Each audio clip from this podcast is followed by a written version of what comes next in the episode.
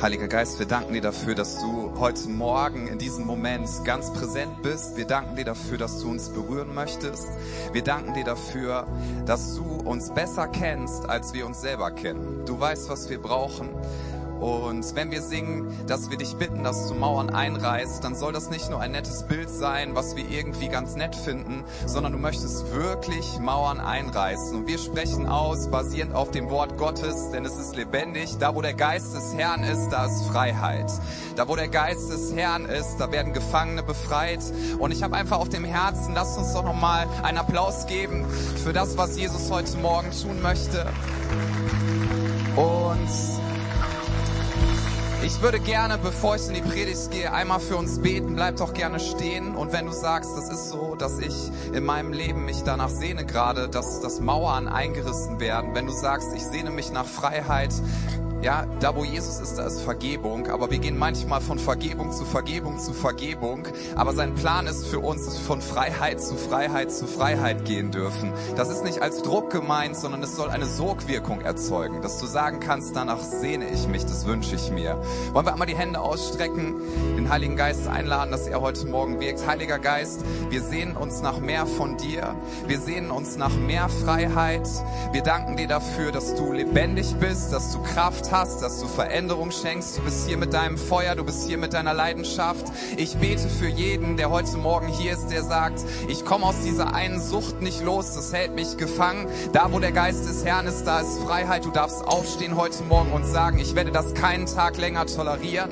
Ich bete für die Person, die hier ist, mit, mit einer ganz, ganz tief sitzenden Kritiksucht im Herzen, weil du dich selber so abgelehnt fühlst, so ungeliebt und, und einfach in all deinen Beziehungen gerade Streitereien drin sind, weil du, weil du selber keine Liebe geben kannst. Und der Heilige Geist möchte dich heute Morgen berühren, möchte dir Liebe in dein Herz geben, möchte die Liebe Gottes, die dir in Jesus Christus erwiesen wurde, in dein Herz ausschütten und dir Freiheit schenken, dass du Menschen lieben darfst, dass du ein Versöhner sein wirst von heute an und nicht ein Konfliktbringer. Wir beten für die Leute, die finanziell herausgefordert sind, die gerade in Nöten sind. Du schenkst Versorgung und auch dort Freiheit. Und wir beten beten in deinem Namen, dass du heute Morgen Mauern einreißt, dass du uns Freiheit schenkst und wir danken dir für deine Kraft. Deine Liebe ist unendlich und jetzt lasst uns doch gerne noch mal einen Applaus geben, denn Gott ist es wert, er hat die Ehre verdient, er sitzt auf dem Thron. Amen. Amen. Yes, ihr dürft euch sehr gerne hinsetzen. Ich finde es schön, an einem Ort zu sein, wo die Menschen, die im Gottesdienstsaal sind, die Maske abnehmen dürfen. So kann ich eure Gesichter sehen. Voll cool. Das bin ich in Nordrhein-Westfalen gar nicht gewohnt. Ja, muss ich immer die Augen lesen und dann starre ich die Leute an und dann sind die ganz irritiert. Naja, meistens nicht, keine Angst. Aber es ist richtig schön. Vielen, vielen Dank für die Einladung. Ich freue mich sehr, hier zu sein. Ich bin selber schon total ermutigt, alleine nach dieser Lobpreiszeit und auch dadurch, dass ich äh, gestern ein bisschen Zeit mit dem Albert haben durfte durfte. Gebt ihm und seiner Frau doch noch mal einen ganz großen Applaus. Das sind so coole Leute, die ihr hier haben dürft. Albert hat mich gestern ganz, ganz lieb zum Essen eingeladen. Italienisch, das ist immer gut, ist immer schön. Und wir teilen die Leidenschaft zum Essen, ja. Und ich glaube, ich glaube, dass äh, das ist auch was Biblisches. Also Jesus hat mit seinen Jüngern auch, nicht nur, aber ganz viel gegessen. Und was ich sehr sympathisch finde, ist, als Jesus wiederkam nach, nach seinem Tod, nach seiner Auferstehung, in seinem ja schon Auferstehungskörper, eine der ersten Sachen, wonach er gefragt hat, ist, gebt mir gegrillten Fisch, ich habe Hunger. Das macht mir Mut für den Himmel, da wird es gutes Essen geben. Ja, ist nur so ein Indiz dafür. Ich glaube ja eh, dass der Himmel nicht langweiliger ist als die Erde. Das denkt ja mancher. Sondern ich glaube, der Himmel, die Ewigkeit, das ist einfach so schön, weil alles, was wir hier an Gutem kennen, was ja aus Gottes Hand kommt, gibt es dort in Perfektion. Ja, ich bin mir ganz, ganz, ganz sicher, es wird im Himmel Pommes Spezial geben. Und Kalorien sind in der Hölle. Amen. Käse. Das ist meine These, die musst du jetzt nicht mitgehen. Aber ganz ehrlich, richtig schön hier zu sein. Vielen Dank für das herzliche Willkommen. Ich wurde ja schon kurz vorgestellt. Noch ein paar ergänzende Sätze, damit ihr wisst, wen ihr hier heute als Gast habt. Ich heiße Christian Knorr, bin gerade 38 Jahre alt oder jung geworden, darfst du dir aussuchen.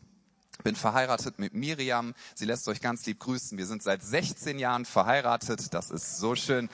Dieses Jahr Also wir gehen jetzt auf die 17 zu, ne? Die Zeit rast. Aber es ist ja kein Geheimnis. Sie ist Krankenschwester vom Beruf, sie arbeitet heute Schicht, aber sie lässt euch ganz lieb grüßen, wäre sonst gerne hier mit dabei gewesen.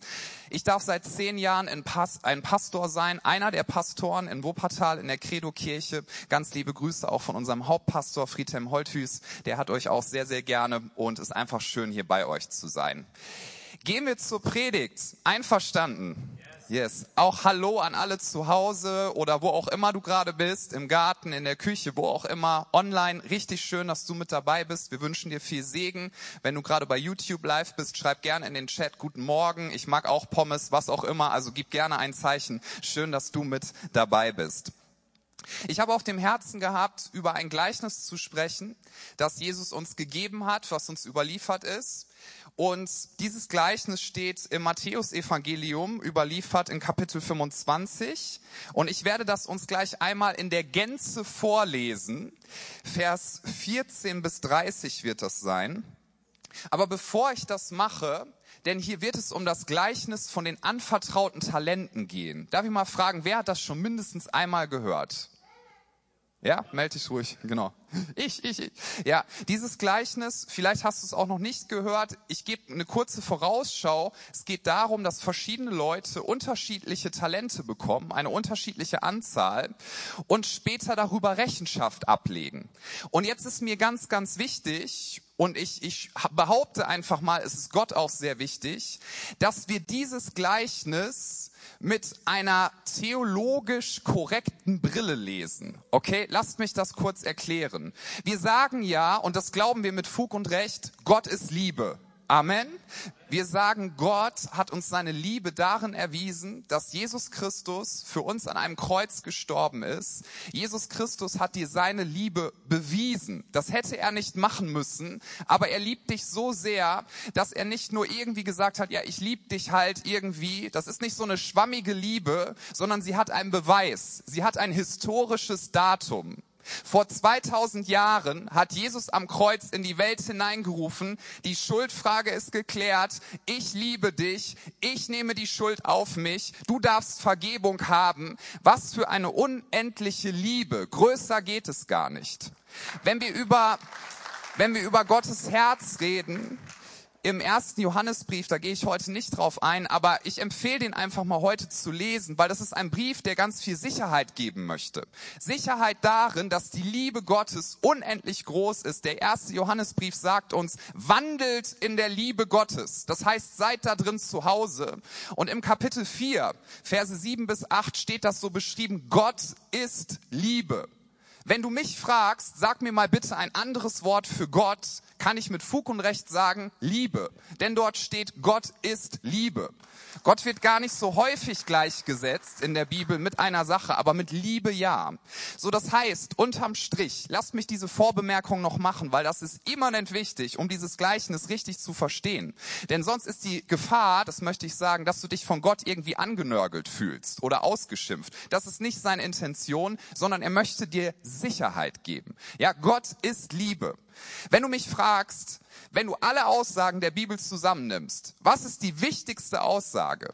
Stell dir das mal vor, so buchhalterisch, ja? Wer mag Excel-Tabellen? Also ich melde mich jetzt nur exemplarisch, ja? Albert zum Beispiel, trau dich ruhig. Jesus liebt dich, ist alles gut, alles super. Also ich liebe Menschen, die das gut können. Ich habe andere Talente. Wir reden ja gleich auch über Talente. Ich bin nicht so der Excel-Tabellen-Mensch. Ich mache das Notwendige, was, was wirklich wichtig ist. Wir haben einen Steuerberater, meine Frau und ich. Und das ist ein ganz, ganz netter Kerl. Und der ist super kompetent und super nett. Und dann sitzen wir da immer und wir bringen unsere Ordner mit und der geht das alles mit uns durch. Und einmal saßen wir da und er ist so nett, aber er sieht, er ist auch Seelsorger irgendwie. Ja? Er sieht mir dann immer an, das ist sehr, sehr schwierig für mich. Und dieser Mann zieht Energie daraus aus Excel-Tabellen. Quellen. Und er hat mich irgendwann angeschaut nach einer halben Stunde und meint, Herr Knorr, es ist alles gut, gleich ist es auch vorbei. Ja, und ich habe gar nichts gesagt. Ich habe mich so angestrengt. Aber wenn ich bei uns in der Kirche unsere Finanzleute frage, ich würde gerne das und das kaufen, haben wir Budget dafür? Haben wir Budget dafür? Die, die Excel-Tabellen mögen, die fangen dann immer an mit, ja, hier ist das und da haben wir noch und aus dem Topf und das und Summanden und Dividenden und ich weiß nicht, wie das alles heißt. Ja, die, die zählen mir das alles auf und ich stehe da immer ganz beeindruckt, ja, und dann sage ich am Ende aber immer eins, das ist alles schön und gut, ich danke dir für deine Kompetenz, ich danke dir, dass du das so super gründlich machst, mich interessiert aber vor allem Folgendes, was steht unterm Strich? Steht da Plus, steht da eine Null oder steht da Minus? Wie viel haben wir unterm Strich? Versteh mich hier richtig, alles andere vorher ist wichtig, damit du eine Aussage machen kannst, was unterm Strich steht. So, und jetzt kommen wir nochmal zur Bibel, Freunde, denn, denn das ist so entscheidend. In der Bibel steht eine ganze Menge drin. Da steht, Gott ist heilig, Gott ist ein Richter, Gott ist König, Gott hat die Welt geschaffen. Es steht etwas darüber drin, über den Sündenfall, über Verfehlung von Menschen, über Jesus Christus, über, es steht so viel da drin. Und wenn du die Frage stellst, alle Aussagen der Bibel, was steht unterm Strich, was ist am aller, allerwichtigsten, dann ist es diese Aussage, Gott liebt Menschen. Gott ist nicht gegen dich, er ist für dich. Gott will nicht irgendwie, er wartet nicht irgendwie darauf, dass er dich vernichten kann, sondern wenn irgend möglich, möchte er dich retten, seine Liebe in dein Herz ausgießen. Und diese Liebe übrigens, die wird nur dann ihre Kraft entfalten, wenn du sie an dich ranlässt. Und mit diesem Mindset, dass Gott liebt, dass er dir Sicherheit geben möchte in Jesus Christus und dass er dir Bedeutung geben möchte, möchte ich diese Frage über den Gottesdienst und in dieser Predigt stellen. Was glaubst du, was am Ende wirklich zählt? Was glaubst du, was am Ende wirklich zählt? Was wird Bedeutung haben für dein Leben? Und jetzt lesen wir dieses Gleichnis und ich lade dich ein, verfolg das nochmal ganz, ganz aufmerksam mit. Vielleicht so, als würdest du es das erste Mal hören. Matthäus 25 ab Vers 14. Denn es ist wie bei einem Menschen, der außer Landes reisen wollte, seine Knechte rief und ihnen seine Güter übergab. Dem einen gab er fünf Talente, dem anderen zwei, dem dritten eins, jedem nach seiner Kraft. Und er reiste sogleich ab. Da ging der hin, welcher die fünf Talente empfangen hatte, handelte mit ihnen und gewann fünf weitere Talente. Und ebenso der, welcher die zwei Talente empfangen hatte. Auch er gewann zwei weitere. Aber der, welcher das eine empfangen hatte, ging hin, grub die Erde auf und verbarg das Geld seines Herrn. Nach langer Zeit aber kommt der Herr dieser Knechte und hält Abrechnung mit ihnen. Und es trat der hinzu, der die fünf Talente empfangen hatte, brachte noch fünf weitere Talente herzu und sprach, Herr, du hast mir fünf Talente übergeben, siehe, ich habe mit ihnen fünf weitere Talente gewonnen. Da sagte sein Herr zu ihm, Recht so, du guter und treuer Knecht. Du bist über wenigem treu gewesen, ich will dich über vieles setzen, geh ein zur Freude deines Herrn. Und es trat auch der hinzu, der die zwei Talente empfangen hatte und sprach, Herr, du hast mir zwei Talente übergeben, siehe, ich habe mit ihnen zwei andere Talente gewonnen. Sein Herr sagte zu ihm, recht so, du guter und treuer Knecht, du bist über wenigem treu gewesen, ich will dich über vieles setzen, geh ein zur Freude deines Herrn. Da trat auch der hinzu, der das eine Talent empfangen hatte und sprach, Herr, ich kannte dich, und hier ganz wichtig, Gottesbild. Ich kannte dich, sagt er, dass du ein harter Mann bist. Du erntest, wo du nicht gesät und sammelst, wo du nicht ausgestreut hast. Und ich fürchtete mich, ging hin und verbarg dein Talent in der Erde. Siehe, da hast du das deine. Aber sein Herr antwortete und sprach zu ihm, du böser und fauler Knecht.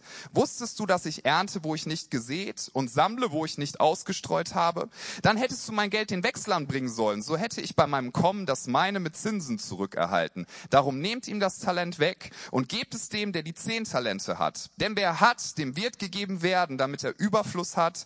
Von dem aber, der nicht hat, wird auch das genommen werden, was er hat. Und den unnützen Knecht werft hinaus in die äußerste Finsternis. Dort werden das Heulen und das Zähneknirschen sein.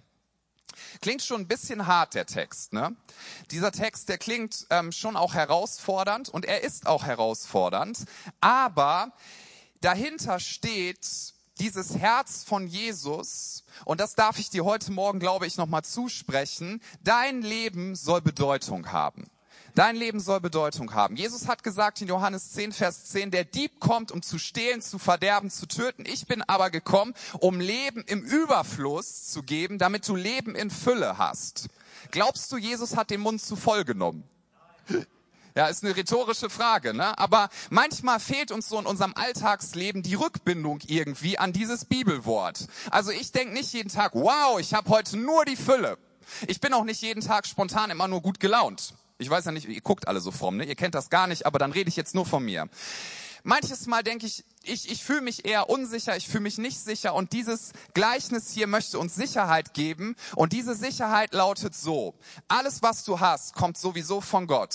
Er hat dich geschaffen aus Liebe, du bist kein Zufall, du darfst sagen und annehmen, ich bin wunderbar gemacht und das ist auch der erste Gedanke. Er gab jedem eine gewisse Anzahl von Talenten, jedem nach seiner Kraft. Dort steht nicht je nachdem, wie sehr er sie liebte, er, dort steht auch nicht je nachdem, wie sie sich benommen haben, haben, gut oder schlecht. Nein, er hat einen Plan damit gehabt, jedem nach seiner Kraft. Das bedeutet, Jesus möchte dich nicht überfordern. Jesus vertraut dir etwas an und du darfst dankbar sagen, wow, das habe ich bekommen. Ich darf damit etwas machen. Mein Leben hat Sinn. Mein Leben ist kein Zufall. Und deswegen ist es so wichtig, dass wir nochmal verstehen, Jesus denkt ganz anders, als wir Menschen denken.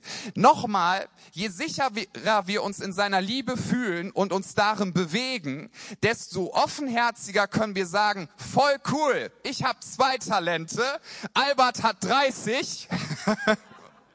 Ja, weiß nicht, jemand anders hat fünf, jeder, jemand anders hat sieben.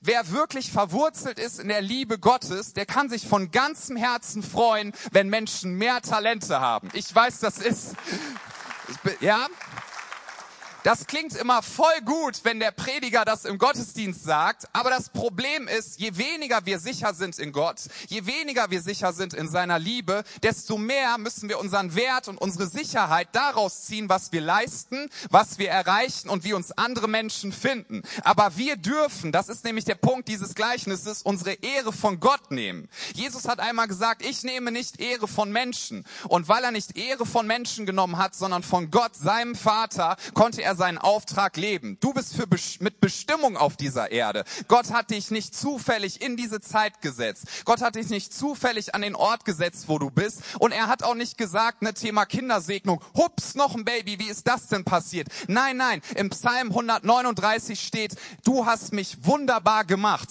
Selbstablehnung ist keine Demut.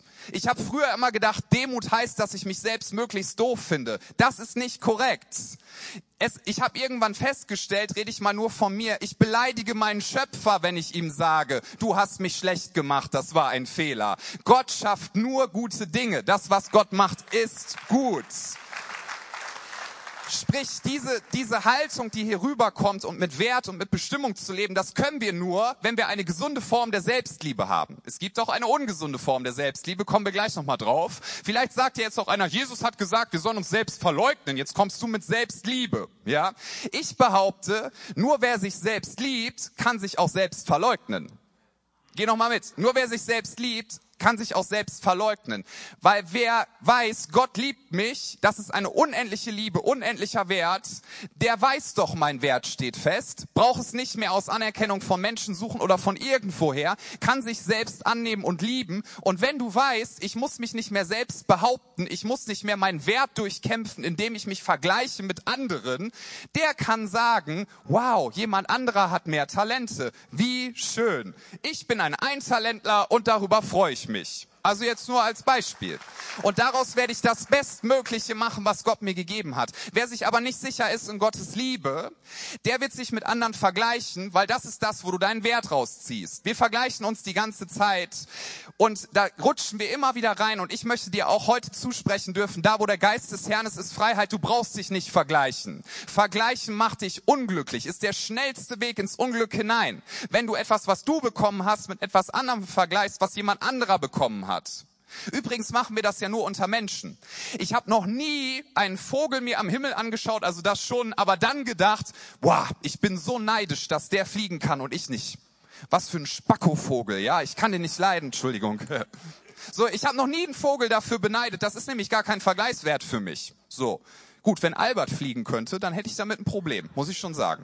Dann wäre ich neidisch, weil äh, das nicht in Ordnung. Gut, steht jetzt, glaube ich, auch nicht zur Debatte. Ich weiß nicht, ob Gott das vorhat, aber ich glaube nicht. Also zumindest nicht eigenständig.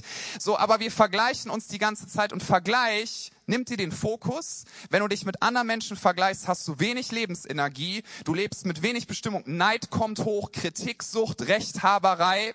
Und das gibt es auch bei Christen. Ich mag es ja kaum sagen, aber auch bei Christen Rechthaberei, weil wir uns, weil wir denken, uns behaupten zu müssen. Und nochmal, ich will niemanden ärgern, aber hast du mal drüber nachgedacht, das habe ich auch bei mir schon festgestellt, je weniger ich mich von Gott geliebt weiß, desto kritiksüchtiger werde ich an anderen Menschen.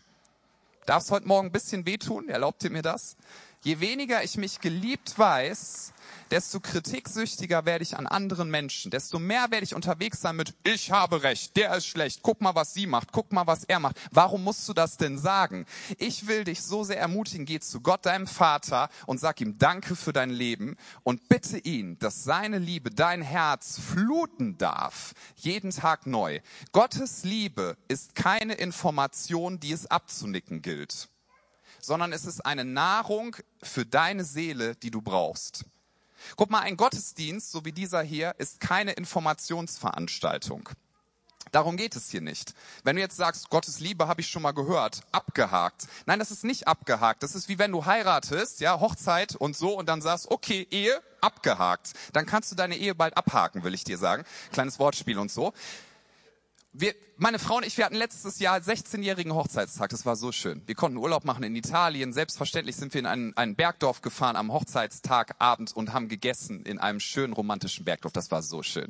Acht Gänge. Wir haben kein Wort verstanden. Ich wusste gar nicht, was da kommt. Es war so schön. Alles, was auf Italienisch gesagt wird, klingt romantisch. Also da müsst ihr wirklich. Und ich habe, wir haben gegessen und wir waren kurz vor der Nachspeise. Wir waren so voll und ich habe meine Frau, also mit Essen, ich habe meine Frau angeschaut und und habe ihr gesagt, Schatz, ich möchte dich darüber informieren, dass wir heute 16 Jahre verheiratet sind. Und dann hat sie gesagt, ach so, das wusste ich schon. Ja, dann hätten wir uns das hier ja auch alles schenken können. Nein, das ist keine Information, sondern es ist eine Beziehung und es geht darum, dass wir in dieser Liebe wandeln, zu Hause sind, uns bewegen, dass wir die Beziehung genießen. Deswegen diese Frage, wie sehr genießt du es, dass Gott dich von ganzem Herzen liebt? Denn nur in diesem Maße, wie seine Liebe in dein Herz ausgegossen ist, kann sie ihre Kraft in deinem Leben entfalten. Das ist keine Information, es ist eine Beziehung, die gelebt gelebt werden will. Gott liebt dich. Und je mehr du das verstehst, je mehr du dich selbst annimmst, desto mehr kannst du sagen, ich bin wunderbar gemacht. Ich danke dir dafür. Danke für die Talente, die ich bekommen habe. Und übrigens, lasst uns Menschen so behandeln, wie Gott sie behandelt. Ich finde ja Gabentests oder so, so Fähigkeitentests durchaus hilfreich. Kommt meinem Denken, so wie ich aufgewachsen bin, sehr entgegen, ne? Alles in ordentliche Schubladen und so. Aber manchmal fragen mich Leute, was bist du? Bist du D, I, S oder G? Und denke ich, ah, kann ich mir eins aussuchen, ja? Es gibt diesen Disk-Test, also dominant, initiativ, stetig, gewissenhaft. Und dann denke ich, solche Tests, ich habe da gar nichts gegen, die geben Tendenzen, aber darf ich einmal sagen, ich glaube, wie viele Menschen sind wir? Sieben bis acht Milliarden, irgendwie sowas, ne? Glaube ich, ja, Albert Nick, da muss das stimmen, da bin ich mir dann ganz, ganz sicher. Das kann ich Zeit, genau, immer dahin gucken. So, das heißt, es gibt nicht vier Persönlichkeitstypen, sondern sieben bis acht Milliarden. Den Gabenmix, den du hast, den hat niemand. Deine Erfahrung, die du hast, hat niemand. Und das, was du bekommen hast, hast du bekommen, damit du andere Menschen segnen darfst. Und wenn du weißt, dass das wirklich zählt, das ist unglaublich viel Freiheit. Du musst dich gar nicht selbst behaupten. Du musst dich nicht gegenüber anderen durchsetzen. Du musst nicht durch die Welt rennen. Nehmt mich an, guck mal meine Leistung Leistung, nehmt mich an, guck mal, was ich alles gemacht habe, sondern du darfst sagen, ich bin wunderbar gemacht, mein Wert steht fest und deswegen bin ich frei, in der Gnade Gottes zu leben. Epheser 2, Vers 10 sagt, wir sind seine Schöpfung, erschaffen in Christus Jesus zu guten Werken, die Gott zuvor bereitet hat, damit wir in ihnen wandeln sollen. Hier wird gesagt, wir sind seine Schöpfung und wir sind für seine Werke vorbereitet, seine guten Werke. Und das ist das, was wir hier auch nochmal verstehen dürfen. Hier steht nämlich Folgendes. Er rief seine Knechte und übergab ihnen seine Güter. Ich will einmal umkreisen in der Luft, dass das Wort seine sehr dominant ist. Seine Knechte, seine Güter, und nach der Epheserstelle seine Werke, wir sind seine Schöpfung, seins, seins, seins, seins, seins. Hier steht nicht meins. Und das ist so befreiend. Ich darf wissen, Gott überfordert mich gar nicht. Er erwartet auch nicht, dass ich das Leben von jemand anderem führe. Und übrigens das Schöne ist, weil es seine Talente sind und nicht meine, brauche ich Gott damit auch nicht zu beeindrucken. Ich brauche mich nicht abkrampfen. Wie stellen wir uns das manchmal vor, wenn wir in die Ewigkeit kommen? Ja, wenn wir in die Ewigkeit kommen, da wird Gott nicht sagen, oh, guck mal, du großartiger Sänger. Also das wird er über dir sagen, auf jeden Fall. Aber er wird nicht sagen, boah, ich bin so beeindruckt, sowas habe ich ja noch nie gesehen. Ja, und dann sagt, wow, du großartiger Sänger. Huh! Dann wird Gott ganz beeindruckt sein. Und dann kommt der Nächste rein, okay, was hast du gemacht? Ach, du warst Hausmeister in der einen Kirche da um die Ecke. Ja, okay, ist ja alles Gnade, ne? Hinten links was, du warst so ein krasser Prediger. Boah, ich bin so beeindruckt. Ja, das wird Gott nicht sagen. Boah, da kann ich rhetorisch ja noch was von dir lernen. Wird er nicht sagen. Das wird er nicht sagen. Und dann so, was hast du gemacht? Ach, du warst in der Pflege und hast 30 Jahre dich um eine Person gekümmert. Naja, okay, Nummer 37, kommst du halt mit rein. Das wird Gott nicht machen. Mancher stellt sich das so vor. Wir Menschen, wir messen ganz anders, als Gott das tut. Gott ist nicht beeindruckt von deinen Talenten. Das sind nämlich seine Talente. Und das ist so befreiend. Es sind nicht meine, es sind nicht deine. Sie kommen von ihm. Ich bin ein Verwalter. Du bist ein Verwalter. Und wenn du dieses Mindset hast, dann ist das Leben viel schöner. Weil du eins weißt, ich habe es aus Gnade bekommen. Dass ich existiere, ist Gnade. Dass ich atmen darf jeden Tag, ist Gnade. Dass ich, dass ich Freunde habe, ist Gnade. Ich hätte den Tod verdient verdient, aber Jesus Christus ist für mich gestorben und wieder auferstanden von den Toten. Das ist Gnade. Dass ich Talente habe, das ist Gnade. Dass ich Heilung bekommen habe, das ist Gnade. All diese Dinge sind Gnade. Ich habe es mir nicht verdient, es ist seins. Und weil es seins ist, darf ich sagen, weil ich dich liebe, denn ich habe verstanden, wie sehr du mich liebst, Gott. Deswegen sage ich zu dir, du bist mein Herr. Darf ich dir einmal etwas noch dazu sagen? Gott ist nicht interessiert an deinem Kadavergehorsam. Ist er nicht. Gott hat dich nämlich geschaffen und mich geschaffen als ein Gegenüber. Wenn Gott gewollt hätte, so ein Gehorsamsroboter, dann hätte er das einfach schaffen können. Denn alles gehorcht auf sein Wort. Er hat gesagt, es werde Licht, es wurde Licht. Gott kann alles. Und Gott wollte den Menschen, er wollte dich und mich als Gegenüber in einer Liebesbeziehung mit einem freien Willen. Er würde dich niemals zwingen, dass du ihn lieben musst. Er wird dich übrigens auch nicht verändern über deinen Kopf hinweg. Dafür liebt er dich viel zu sehr. Er liebt dich so sehr, dass du sogar ganz, ganz weit vor ihm weglaufen darfst. Du darfst dein Leben einsetzen für was auch immer du willst. Wenn du es für Selbstverwirklichung einsetzen möchtest, dann darfst du das machen. Aber ich möchte dir sagen, basierend auf dem Wort Gottes und ganz liebevoll gemeint, verschwende dein Leben nicht damit, um dich selbst zu verwirklichen, sondern gebrauche das Leben, das Gott dir geschenkt hat, zur Ehre deines Herrn. Das Schönste, was wir am Ende hören können, ist, dass Gott sagen wird, du guter und treuer Knecht. Das sagt er nicht missmutig, sondern er wird sagen, ich liebe dich, das hast du gut gemacht. Er wird dich nicht fragen, ob du das Leben von einem anderen nicht hättest leben können, sondern er möchte einfach nur, dass das, was er dir gegeben hat, dass du es einsetzt, um zu dienen. Nicht um dich selbst groß zu machen. Und deswegen möchte ich diese Frage stellen. Auf wen zeigt dein Leben? Auf dich oder auf ihn? Zeigt es auf dich oder zeigt es auf ihn? Meine Begabungen sind nicht für mich, die sind für dich, für euch. Und deine Begabungen, die sind nicht für dich, sondern sie sind für andere. Du sollst nicht leer laufen, du sollst dich nicht überarbeiten. Es geht darum, dass wir alle unseren Teil beitragen, aber nicht aus Vereinsmeierei, so nach dem Motto, jeder muss ja hier seinen Beitrag leisten, gehorchen wir mal. Nein, Gott sehnt sich nach Freiwilligkeit. Niemand von uns würde das akzeptieren, wenn jemand vor dir steht und sagt, naja, ich muss dich ja lieben, ne? Ich lieb dich. Das berührt mein Herz so gar nicht. Aber wenn jemand das sagt, freiwillig, obwohl er dich kennt, mit all deinen Stärken und Schwächen, es, ich habe noch nie zu meiner Frau gesagt, wenn sie mir sagt, ich liebe dich, hat sie mir gerade heute Morgen wieder geschrieben vorm Gottesdienst. Ich habe nicht geantwortet, du, das wusste ich schon, das ist ein bisschen langweilig, fällt dir nicht was Neues ein? Habe ich ihr nicht geschrieben. Weißt du warum? Weil es mein Herz berührt. Sie liebt mich. Sie kennt mich seit 20 Jahren inzwischen. Sie liebt mich. Sie kennt meine Stärken, sie kennt meine Schwächen und sie liebt mich, weil sie es will und ich liebe sie, weil ich es will, weil ich mich entschieden habe. Es ist eine sich festlegende Liebe. Und Gott hat eine noch viel, viel, viel, viel, viel größere sich festlegende Liebe.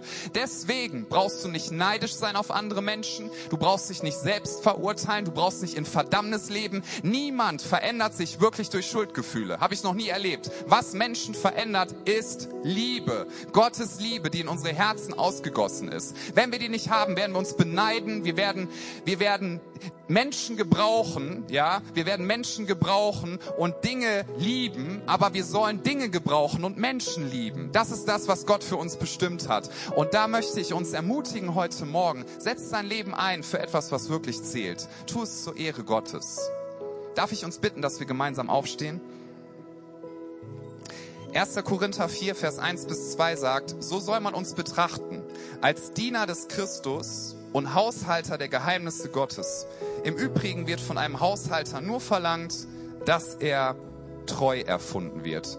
Treue ist das, was Gottes Herz berührt. Dass du treu bist, selbst in schweren Situationen. Dass du treu bist, selbst wenn es mal unangenehm wird.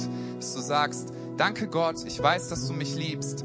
Und selbst wenn ich durch schwierige Zeiten gehe, ich weiß, dass Jesus größer ist. Er ist ein hoher Priester, sagt uns der Hebräerbrief, der sich mit unseren Schwachheiten identifizieren kann, mit unserem biografischen Knicks, mit, mit allem, was schiefgelaufen ist. Jesus kann sich damit identifizieren und er ist bei dir und er liebt dich.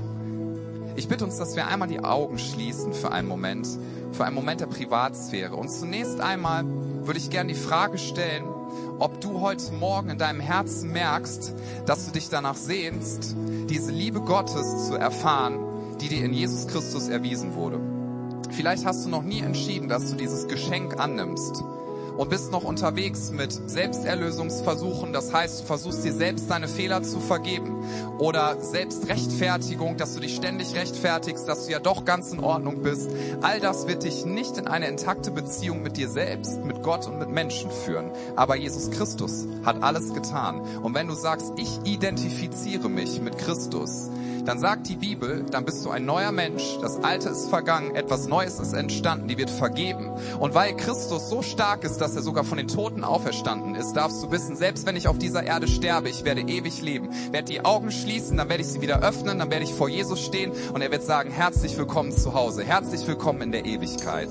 Das kannst du aus eigener Kraft niemals schaffen. Aber wenn du sagst, egal ob das jetzt live hier vor Ort ist oder wenn du online mit dabei bist, danach sehne ich mich, ich möchte mit Selbsterlösung Selbsterlösungsversuchen aufhören. Ich möchte aufhören damit, dass ich mir selber versuche, durch den Einsatz von den Fähigkeiten, die ich habe, irgendwie zu beweisen, dass ich wertvoll bin. Wenn du sagst, ich möchte Jesus Christus annehmen, vielleicht wirst du das jetzt zum ersten Mal tun oder du weißt, dass du davon weggedriftet bist und in Religiosität wieder gelandet bist. Vielleicht willst du das heute erneut festmachen, weil der Heilige Geist das in dein Herz legt. Während alle Augen hier geschlossen sind, ja, möchte ich diese Frage stellen. Die Bibel sagt, wer es bekennt, da ist Gott gnädig und treu und er reinigt uns von aller Schuld. Und so möchte ich dich fragen, wenn du sagst, Jesus, ich nehme das an, was du für mich getan hast, bitte sei du mein Retter und bitte sei du mein Herr, wie es hier in diesem Gleichnis steht. Bitte sei du jetzt die Priorität in meinem Leben, dafür entscheide ich mich, ich nehme das an. Wenn du sagst, danach sehne ich mich, dann melde dich doch bitte einmal kurz da, wo du bist. Und wenn du online dabei bist, schreib gerne in den Chat, ich entscheide mich für Jesus. Dankeschön für die, die sich schon im Saal gemeldet haben. Ich gebe noch einen kurzen Moment Zeit. Wenn du sagst, Jesus, ich erkenne deine ausgestreckte Hand mir entgegengestreckt und ich nehme sie an, ich ergreife sie, dann melde dich einfach da, wo du gerade stehst. Keiner schaut umher, darf sich sicher fühlen in dem. Wer möchte das heute Morgen noch entscheiden? Dankeschön. Und wenn du online dabei bist, Trau dich, das zu bekennen. Wir wollen gerne mit dir in Kontakt kommen. Das ist die wichtigste Entscheidung, die ein Mensch im Leben treffen kann. Schreib das gerne rein. Ich entscheide mich für Jesus. Dann will ich uns einladen, dass wir unsere Augen wieder öffnen. Ich werde jetzt einfach ein Gebet sprechen. Das darfst du innerlich gerne mitbeten. Auch gerne, wenn du schon Christ bist. Aber bete das einfach nochmal so von Herzen mit bleiben gerne dabei stehen, weil wir gleich in die Lobpreiszeit dann auch weiter einsteigen. Lass uns innerlich gerne mitbeten. Jesus, ich weiß, dass du mich liebst. Es gibt nichts, was ich tun könnte, damit du mich mehr liebst. Und durch nichts, was ich tue, würdest du mich weniger lieben. Jesus, du bist für mich gestorben und auferstanden. Jesus, ich glaube an dich. Du bist mein Gott, du bist mein Retter und du bist mein Herr. Jesus, bitte schenk mir die Vergebung meiner Schuld. Gott, ich möchte als dein Kind leben und du sollst mein ganzes Leben bestimmen. Alles, was ich habe, möchte ich für dich einsetzen, weil es ursprünglich von dir kommt. Ich danke dir, dass ich durch dich Freiheit habe und ein Leben in Ewigkeit. Amen. Amen. Lasst uns noch mal einen Applaus geben, auch für die Leute, die das heute Morgen entschieden haben.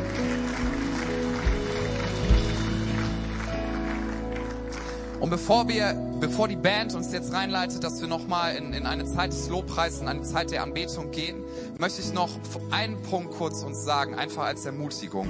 Hebräer 11, Vers 6 sagt, ohne Glauben ist es unmöglich, Gott wohl zu gefallen. Das heißt, dass du ihm vertraust, ja? Du darfst Gott vertrauen.